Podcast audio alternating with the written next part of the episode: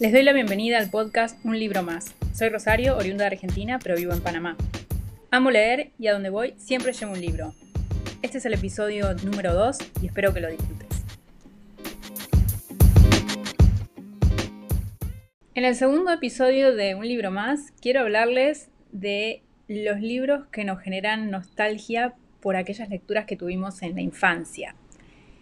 Les voy a hablar de una saga de libros para niños, pero que yo leí hace un año, dos años, y que cuando leí el primer libro, sin mucha expectativa, por supuesto es una, una serie conocida, sentí esa misma sensación que tuve cuando era chica y leí otra serie muy conocida, recontra conocida, probablemente la serie infantil, infantil juvenil. Y entonces hoy quería traer esa recomendación. Voy a hablar de los cinco libros eh, que leí hace dos años, que el público que tienen obviamente es para niños, pero yo a mis treinta y pico lo disfruté muchísimo, muchísimo, muchísimo. Me reí.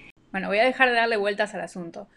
La serie base, digamos, de, de mi niñez, que empecé a leer a los 12 años, por supuesto que fue Harry Potter.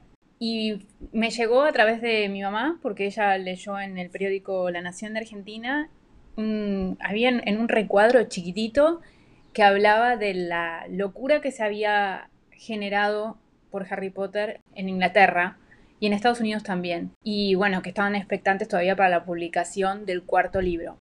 Y me encantó tener esa sensación de familiaridad con una lectura. Y con toda la historia, obviamente, de la autora, que hoy en día ya sabemos que es una persona un poco problemática con sus opiniones, pero en ese momento sabíamos de los libros. En español estaban publicados nada más tres, en ese momento lo había publicado Editorial MC, ahora tiene los derechos Salamandra. Mi recuerdo es ese y lo tengo tan clarito de ver en mi cabeza, de ver el recuadro del periódico y mi mamá sugiriéndome que por qué no íbamos a la librería a buscar ese libro a ver si me gustaba ir a la librería, comprarlo, la portadita esa azul con Harry Potter volando en la escoba. Y yo querer los tres libros y recuerdo clarito que mi mamá me dijo, lee el primero, si te gusta, te compro el segundo y el tercero. El primer libro no me duró ni dos días, creo. Con suerte llegué a los dos días y tuvimos que ir a buscar el segundo y el tercero y ahí quedé en la espera para el cuarto libro que fue La Espera, ¿no? Eh, la salida del, de Harry Potter y el Cáliz de Fuego yo recuerdo que era de una expectativa muy grande. Entonces, esa sensación que tuve y que quedó a lo largo de mi adolescencia, porque para cuando terminó la serie de Harry Potter yo ya estaba a punto de salir del secundario, o sea que tenía 17, 18 años, y me acompañó todo, desde los 12 hasta los 17, 18. esperar los libros de Harry Potter era parte como del, de la vida de lectora que tenía en ese momento. Obviamente en el medio habían otros libros, pero esa sensación de volver a Hogwarts, de estar con esos personajes que conocías, e incluso eh, con Harry Potter mi abuela los leía para poder hablar conmigo de los libros. No sé si le gustaban, pero ella los leía. Eh, es como un recuerdo muy particular que tengo hacia esos libros y le tengo mucho cariño. Obviamente me entristece mucho ver los comentarios de la autora hoy en día y que mucha gente se tenga que alejar y quizás no conozca los libros porque eh, no quieren contribuir con una autora tan problemática, habiendo ahora todo un mundo de libros que sí tienen personajes diversos, eh, que sí tocan temas muy profundos que ayudan muchísimo a los jóvenes. Entonces, es una lástima que, que se hayan alejado de esos libros, lo entiendo, pero bueno, en ese momento nosotros no sabíamos mucho más, más allá que la autora había sido rechazada una y mil veces y finalmente se volvió millonaria con estos libros que le publicó una editorial. Y después de la lectura de Harry Potter, sí, recuerdo haber leído Eclipse, Stephanie Meyer, si mal no recuerdo que es el nombre de la autora, y sí tuvo su, su movimiento. También leí El Señor de los Anillos, pero bueno, esa es una fantasía clásica. Eh, pero bueno, fue justo con este movimiento de que tenías el libro y tenías también una película, ¿no? Sí leí alguna que otra serie más esas dos probablemente sean las que más recuerdo, pero ninguna me generó lo que me generó Harry Potter, y sobre todo porque tenías que esperar la salida del otro libro. Eso era algo que con El Señor de los Anillos estaba todo publicado, lo mismo con las Crónicas de Narnia, estaba todo publicado. Acá no, acá tenías que esperar, no solo que saliera en inglés, había que esperar la traducción. Había gente que se adelantaba y leía en, en inglés para llegar antes, ¿no? Esto de no haber leído ningún libro que me generara lo mismo que Harry Potter cambió hace dos años, fines, de, fines del 2019, y terminé la serie en el 2020. Son cinco libros. Y estoy hablando de Percy Jackson, de Rick Riordan. Estos libros son buenísimos. o sea, puedes tener más de 30, como es mi caso, y lo vas a disfrutar muchísimo. Al leerlos tuve la misma sensación de familiaridad que tuve con Harry Potter. No sé explicar muy bien qué es, porque no, no, no puedo explicar si es nostalgia, si es el concepto de que van a una escuela a entrenarse, en este caso es el campamento mestizo, no sé qué es, pero sentí lo mismo y me encantó, me encantó volver a sentir eso, eh, que hacía añares que no lo sentía, que me llevó de regreso a, mi infancia. Y bueno, este es el libro, bueno, los cinco libros que voy a traer hoy, o de los que voy a hablar, que más básicamente voy a hablar de la colección. A los cinco libros le di cinco estrellas porque para mí son buenísimos. Estos están publicados por Salamandra, tiene varias ediciones eh, con diferentes portadas. Yo tengo unas que eh, cada libro tiene un color diferente, son muy lindas las ediciones y tienen además como la ciudad en donde transcurre parte de la historia que me parece un guiño muy interesante. Bueno, los títulos son, lo voy a decir del orden del 1 al 5, Percy Jackson, El ladrón del rayo, El mar de los monstruos, La maldición del titán, La batalla del laberinto y El último héroe del Olimpo. Estos son los cinco libros de la primera serie. Después, Rick Jordan sacó más series y yo ahora estoy leyendo la segunda, que empieza con el, el, héroe perdido, pero de esa serie todavía no voy a hablar porque obviamente no la terminé recién voy por el primero y tengo que eh, retomar con el segundo, sí me gustó muchísimo. Hay algo en esos libros que, me parecen muy, muy entretenidos. Bueno, el punto es de qué trata Percy Jackson. Y nos encontramos con este chico que vive en Nueva York con su mamá. Lo han tenido que cambiar de colegio varias veces porque ha generado algunos episodios un poco extraños. Hasta que descubrimos que en realidad Percy es un semidios que tienen un padre o una madre que pertenece eh, a la mitología griega, un dios griego, digamos, o una diosa griega. Entonces, vamos a descubrir, obviamente, en la historia de quién es hijo Percy. En cada libro tiene que enfrentar una, una misión diferente, digamos, que obviamente todo es atravesado por un único hilo que tiene que ver con una misión o una profecía final. Los libros, primero que nada, son muy divertidos. Para mí los diálogos están muy bien, me hacen reír. Y lo otro es que aprendí muchísimo de mitología griega. Yo no tenía ni idea o sabía muy poco de mitología griega. Y los libros me ayudaron a entender muchísimo de mitología griega de una forma re divertida. Me parece muy curioso porque además me generaron como, una, como un interés para aprender más de mitología griega, que a mí en realidad no me llamaba mucho la atención, conocía más o menos. Hoy en día tengo más, más idea gracias a los libros de Percy Jackson porque obviamente va explicando eh, quiénes son los malos y, bueno, también están obviamente los héroes del Olimpo, el padre de, Percy que descubrimos quién es. Es muy interesante porque además la forma con la que juega con, el aspecto de los dioses, como se imaginan los dioses, a mí me pareció muy divertida. Y, me mataba la risa porque me lo imaginaba y, lo podía ver clarito. O sea, es muy buena la, narración de Riordan. La verdad que la forma de escribir de él es, te engancha. Realmente es una historia que obviamente está repartida en estos cinco libros, que es muy divertida y es entretenida para, todo el mundo. Entonces, a mí no solo me parece divertido para los niños, me parece que un adulto se puede, se puede pasar un, un gran rato con estos libros. Sí quería traerles en el segundo episodio algo de literatura infantil Sí la recomiendo, por supuesto, para chicos. Me parece que es fantástico despertarles el interés por la mitología griega. Ojalá yo hubiese leído estos libros cuando era chica. Yo no sé, no, me recuerdo en qué año salieron estos libros. Lo voy, a, mirar en este momento. 2005. 2006 fue publicado en español. Sí, yo ya estaba casi saliendo de la escuela, así que no, ya era como un poco grande para encontrarme con, con ese libro en ese momento, por ahí mi interés a esa edad era otro. Hoy en día, con más de 30 años, disfruto muchísimo de la literatura infantil. Me parece fantástica. Estos son los libros que, quería traer.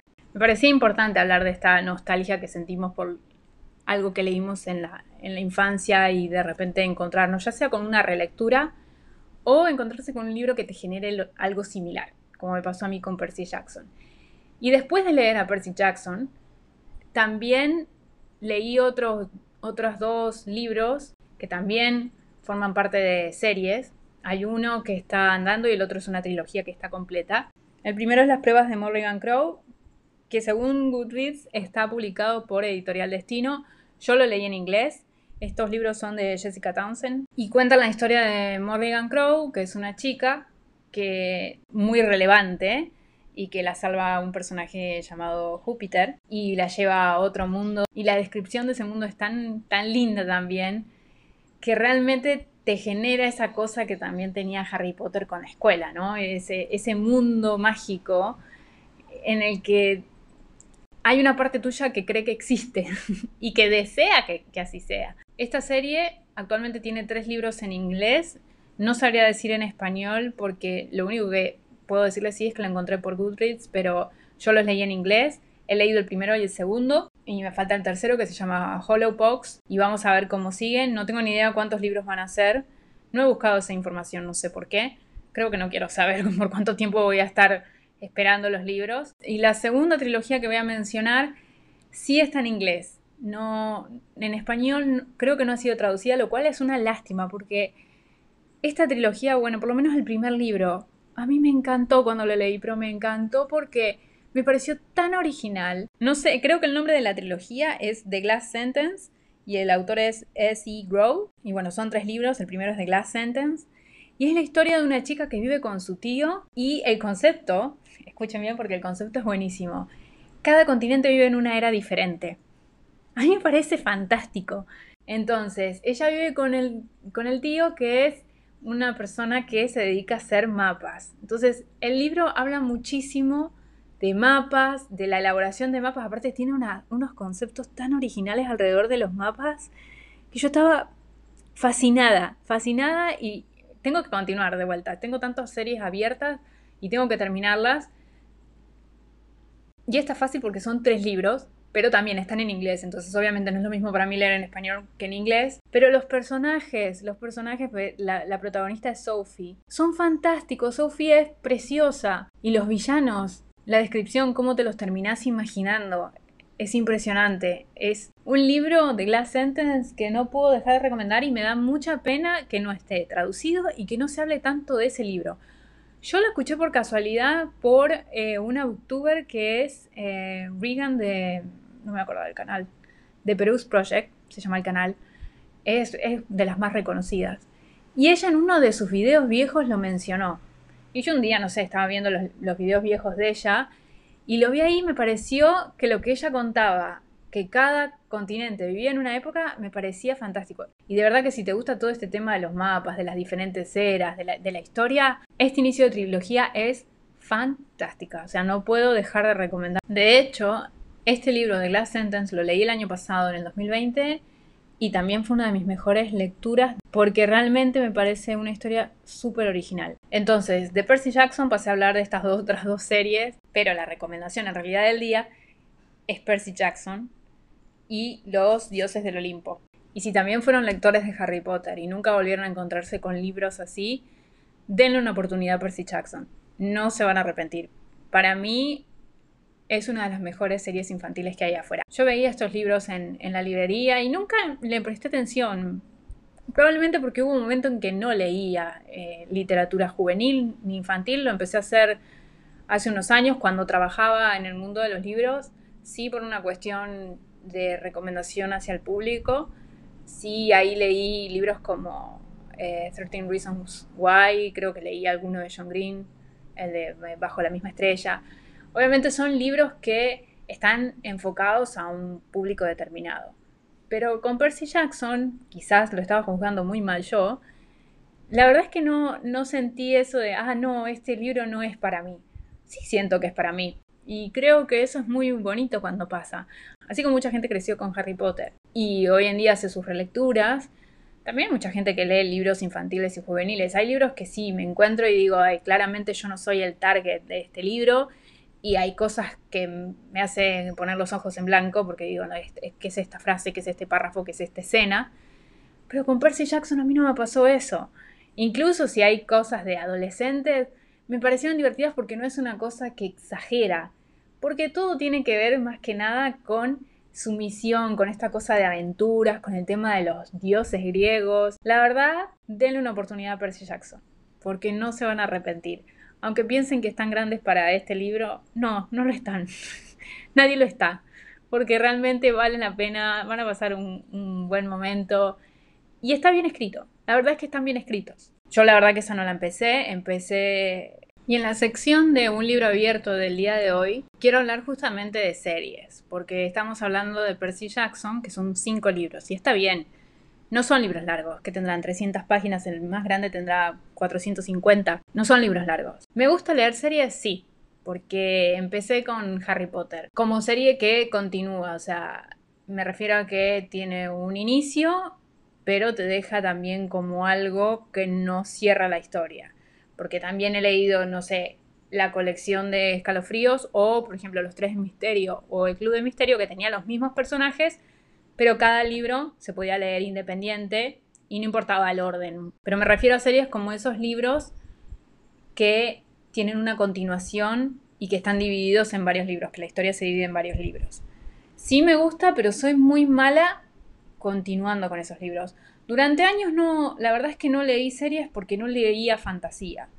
La última vez que leí fantasía, no sé, debe haber sido Los Juegos del Hambre, probablemente, que los leí a los veintipico. Y, y después de eso, no, porque me moví más al contemporáneo, a los clásicos. Hubo un tiempo que dejé de leer por ahí un poco, o no leía tanto.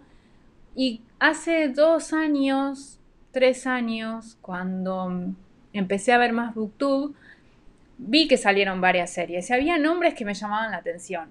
Voy a mencionar uno que me generó mucha curiosidad y es Brandon Sanderson, que es uno de los nombres en cuanto a fantasía. Y él tiene también dos series que son largas. Hay una que los libros son más de mil páginas cada libro, que es El Archivo de las Tormentas. Y bueno, después de ver autores así como Sanderson, me empezaron a generar como cierta intriga. También obviamente con el tema de Juego de Tronos, a mí nunca me habían llamado la atención, nunca vi la serie, así que no tenía ni idea. Y un día lo vi al libro y dije, ¿y este libro estará bueno? Y compré el primero. Y me encantó, me encantó eh, a mí a los personajes. Y entonces decidí seguir leyendo los libros. Obviamente voy muy lento porque son libros muy largos. Y todavía tengo que leer el tercero que es bien largo y una de las cosas creo que me frena justamente porque sé que voy a usar mucho tiempo en esa lectura cuando tengo tantos libros pendientes y tengo que intercalar. Entonces, sí me gusta leer series y me gusta eso de que continuamos y, y sobre todo obviamente si la serie está terminada, pero me cuesta la continuación. Con Percy Jackson sí, compré el primero y después de una vez fui y compré los otros cuatro porque me gustó tanto la historia que dije, dudo mucho que a mí en el segundo me deje de, gustar, que a veces pasa, me pasó con una serie, que la, sigo leyendo, pero a medida que fue avanzando me ha ido como desilusionando un poco. Pero en el caso de Percy sí me tiré a comprar los cinco libros y no me desilusionó ninguno, por suerte. Sí, en general debería cumplir eso de que leo el primero, leo el segundo y si me gusta el tercero seguiré con el cuarto. Pero no comprar todos de una vez por miedo a quedarme sin los libros, que es lo que siempre me pasa, tengo miedo de quedarme sin los libros. Y me pasó comprando un Sanderson. Compré el primero, El Imperio Final, y me costó, no me fue fácil, pero me gustó. Y conseguí el segundo, pero el tercero no lo puedo conseguir. Entonces, no sé si quiero seguir leyendo el segundo porque después voy a tener que pasar bastante tiempo hasta que consiga el tercero. Y a mí me parece una linda forma de contar una historia. Me parece también que es un trabajo enorme del escritor o la escritora, porque no me imagino tener que mantener esa historia, buscarle tramas, vueltas de tuerca a, una, a una trama, a unos personajes, que esos personajes maduren también y que crezcan de algún modo, debe ser dificilísimo. Y escribir la cantidad de páginas que escriben, como es en el caso de Sanderson con esta serie del Archivo de las Tormentas, ¿cómo hace para no olvidarse de detalles? O sea, a mí me parece un trabajo de me quito el sombrero delante de, de estos autores que escriben estas series que son larguísimas. Hay una serie que es conocida por ser larga, que es The Wheel of Time, de Robert Jordan, que de hecho no la pudo terminar y la terminó Sanderson, que son 14 libros, creo, que también es fantasía. Y pasa mucho con los libros de fantasía que son eh, series. No creo que haya tantos contemporáneos eh, que, que se dividan en, series. No sé por qué la fantasía, me imagino que es por la construcción del, mundo complejo y por ahí el primer libro se dedica más a presentar personajes y el mundo para después en los otros libros por lo menos desarrollar la trama y que madure lo que está pasando, ¿no? Pero sí, uno de los objetivos que tengo este año es terminar las series que empecé. Al ritmo que voy, no creo que lo logre, voy a ser sincera. Y hay algunos libros que no sé si voy a poder terminarlos porque no han sido publicados por ahí en español, tampoco en inglés, como es el caso de Canción de Hielo y Fuego. Entonces no sé si me quiero comprometer a, a eso porque después me voy a olvidar de la historia. Aunque ya en algunos casos por ahí tengo que buscar un resumen para recordar un poco las cosas más básicas del mundo, porque por ahí uno se olvida o me pasa que se me mezcla con otras, con otras historias. Obviamente dependiendo del libro. Creo que hay algo lindo de coleccionar una, serie y de tener esa espera por los libros. También hay que saber que es una inversión de tiempo como lector. Tener tantos libros pendientes y encima sumar una serie. Y si los libros son larguísimos, hay que, hay que comprometerse a, a, leerlos. Una continuación de saga y un inicio de saga. Por lo menos cinco libros, que usualmente es la cantidad que leo. Y lo que yo hago para asegurarme que hago una continuación de saga y no empiezo una serie o una trilogía y después la dejo a la mitad, es que cada mes cuando preparo mi lista de lectura, porque sí preparo una lista de lectura, porque si no estaría, me desconcentro pensando qué libros voy a leer, cuál va a ser mi próxima lectura. Entonces así me organizo un poco mejor. Tengo como cinco categorías. Una que es la del frasquito de lecturas, que es una latita que tengo con papelitos de los libros que tengo pendientes y saco uno y esa es una lectura que tengo que hacer eh, ese mes. Usualmente elijo un clásico, un libro del Kindle. Tengo cinco lecturas en general que uno tener algo de diversidad en las lecturas, que no sea todo, uy, voy a leer todo fantasía, voy a leer todo clásico, sino que puedo intercalar bien. Lo que sí me puede suceder es que si saco un papelito con el título de eh, un libro que tiene más de 700 páginas y, y empiezo una saga de un libro de 800 páginas y está un poco complicado para que yo cumpla con los cinco libros. Igual si no cumplo con los cinco libros no pasa nada, es nada más una forma de organizarme a mí, el orden de lecturas y más o menos cómo, cómo quiero llevar cada mes la lectura. Hasta acá el episodio número 2 de Un libro más. Espero que les haya gustado la recomendación del día. No solo les traje a Percy Jackson, también traje un, un plus de dos series más para que las revisen. Si pueden leer en inglés, busquen The Glass Sentence porque es buenísima. Y los espero entonces en el próximo episodio de Un libro más.